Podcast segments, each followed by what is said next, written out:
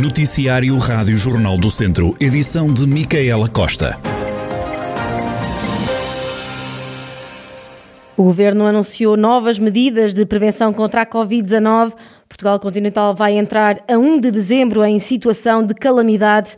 Assim, a máscara passará a ser obrigatória em espaços fechados, o certificado digital de vacinação passa a ser obrigatório no acesso a restaurantes, hotéis, estabelecimentos de alojamento local, eventos com lugares marcados e ginásios.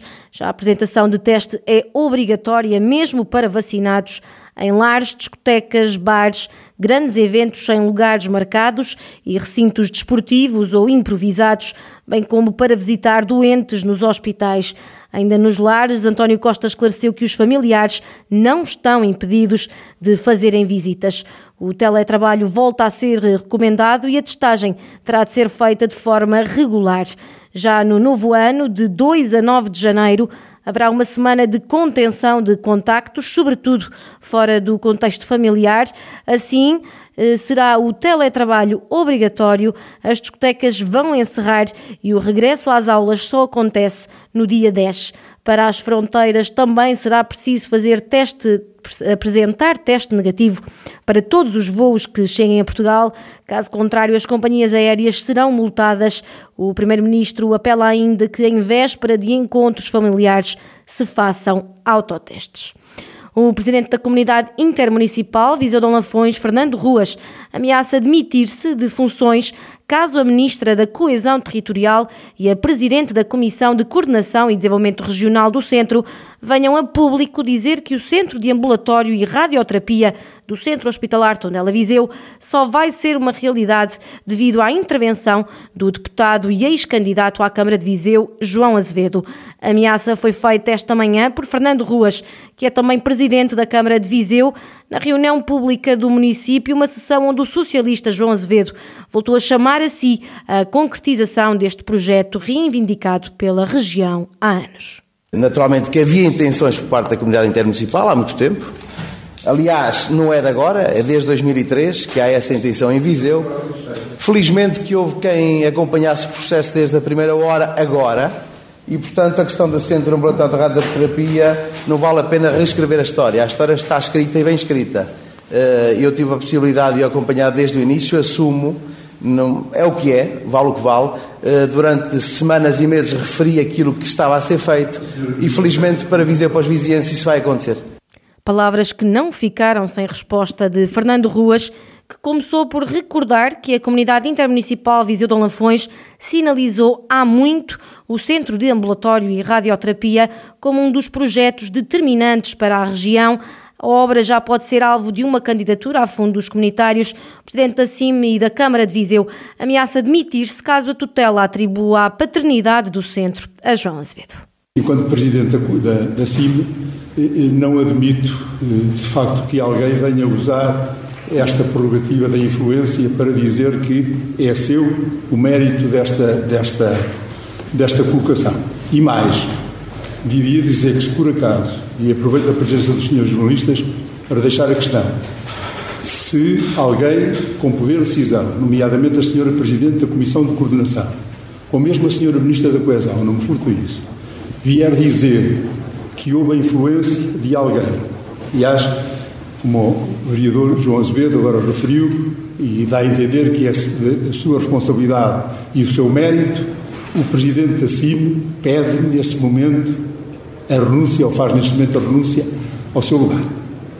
Eu não admitia nunca estar a presidir uma, uma comissão, eh, ainda por cima, por eleição, por unanimidade, e que lhe fossem subtraídos os poderes por qualquer eh, tentativa de influência, seja ela legítima ou não.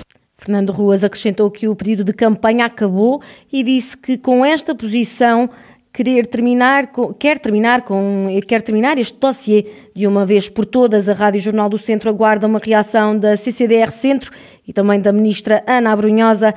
O Centro Oncológico está orçado em 24 milhões de euros. Ainda ao Centro de Radioterapia de Viseu, que é uma boa notícia, diz o socialista José Junqueiro, que acredita que o tema vai entrar ainda mais no debate político análise a este e outros assuntos da atualidade na conversa central desta sexta-feira. Ouvi o Presidente da Câmara, que ele apresenta assim também, a dar essa notícia como uma boa notícia, eh, que aliás era um compromisso também do candidato do Partido Socialista à Câmara de Viseu, e quando aqui um dia me perguntou o que é que, o que, é que podia resultar disto tudo agora, eh, eu disse, só podem resultar coisas boas, porque será feita, eh, digamos, uma pressão política e um debate político que obrigará a quem estiver a levar as coisas por diante. É ainda isso que vai assim, acontecer. Ainda assim, não, não, deixa de, não deixam de haver aqui umas farpas lançadas PSD-PS sobre, sobre este projeto todo, sal, sobre este processo. É o sal e a pimenta da, da vida política e da vida, isso nunca vai deixar de existir, ainda bem que existe, porque também vida política sem vivacidade é uma coisa que desinteressa aos cidadãos. O antigo secretário de Estado a dar conta de que falem bem ou falem mal. O importante é haver centro de radioterapia em Viseu. O Centro Hospitalar Tondela Viseu já está a vacinar os profissionais de saúde com a terceira dose da vacina contra a Covid-19. Em três dias espera-se administrar 2.200 doses. A operação está a decorrer na estrutura modular de apoio às urgências. Palmira Amaral, da Unidade de Saúde Ocupacional e responsável pela organização da vacinação no hospital, diz que são poucos os profissionais que recusam a vacina. Está a correr muito bem. Eh, nós até agora, por isso começámos há cerca de 3 quartos de hora, já administramos cerca de 200 eh, vacinas.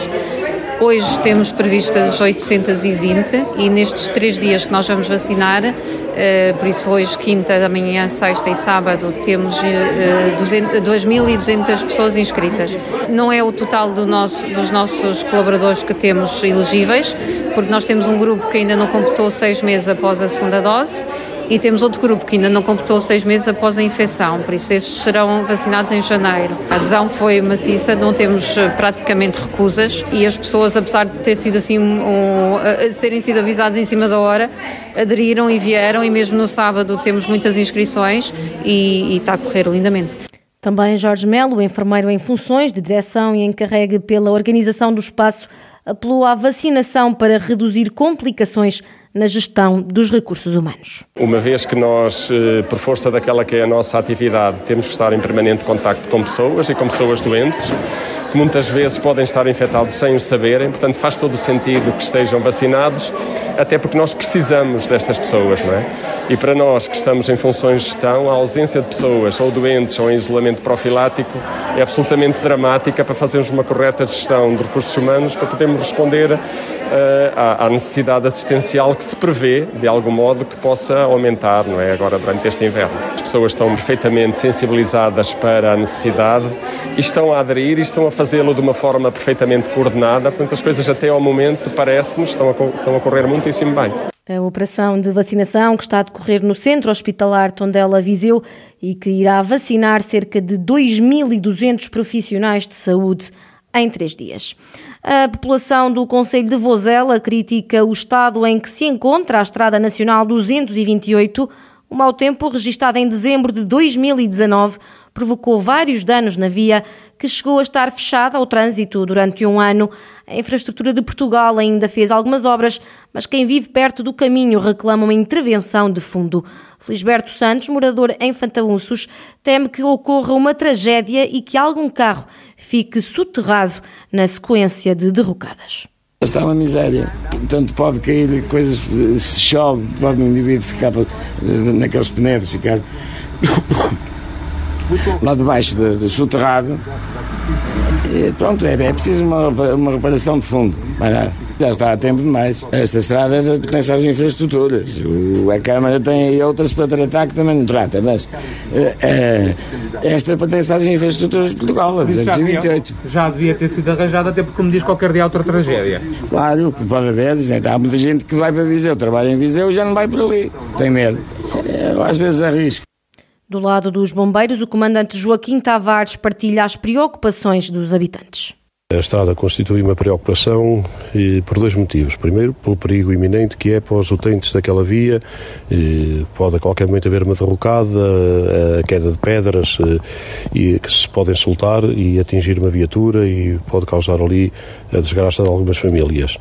E também a nível de socorro, é uma estrada que para nós é praticamente prioritária. O acesso para Viseu, o acesso para as povoações de Basconha, Queirã, Lomão, para toda aquela zona, é a parte mais rápida que temos para lá chegar. E o que quer dizer que esta estrada, estando interrompida, eh, o socorro perde no mínimo entre 12 a 15 minutos. O Estado também já devia ter olhado para esta situação com outros olhos, com outra maneira de ver, porque põe em risco muita gente e, isto está a pôr em causa mesmo pessoas que vão para o trabalho e tudo isso que causa grandes transtornos.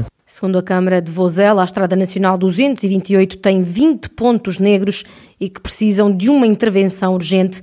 As obras estão orçadas em 10 milhões de euros.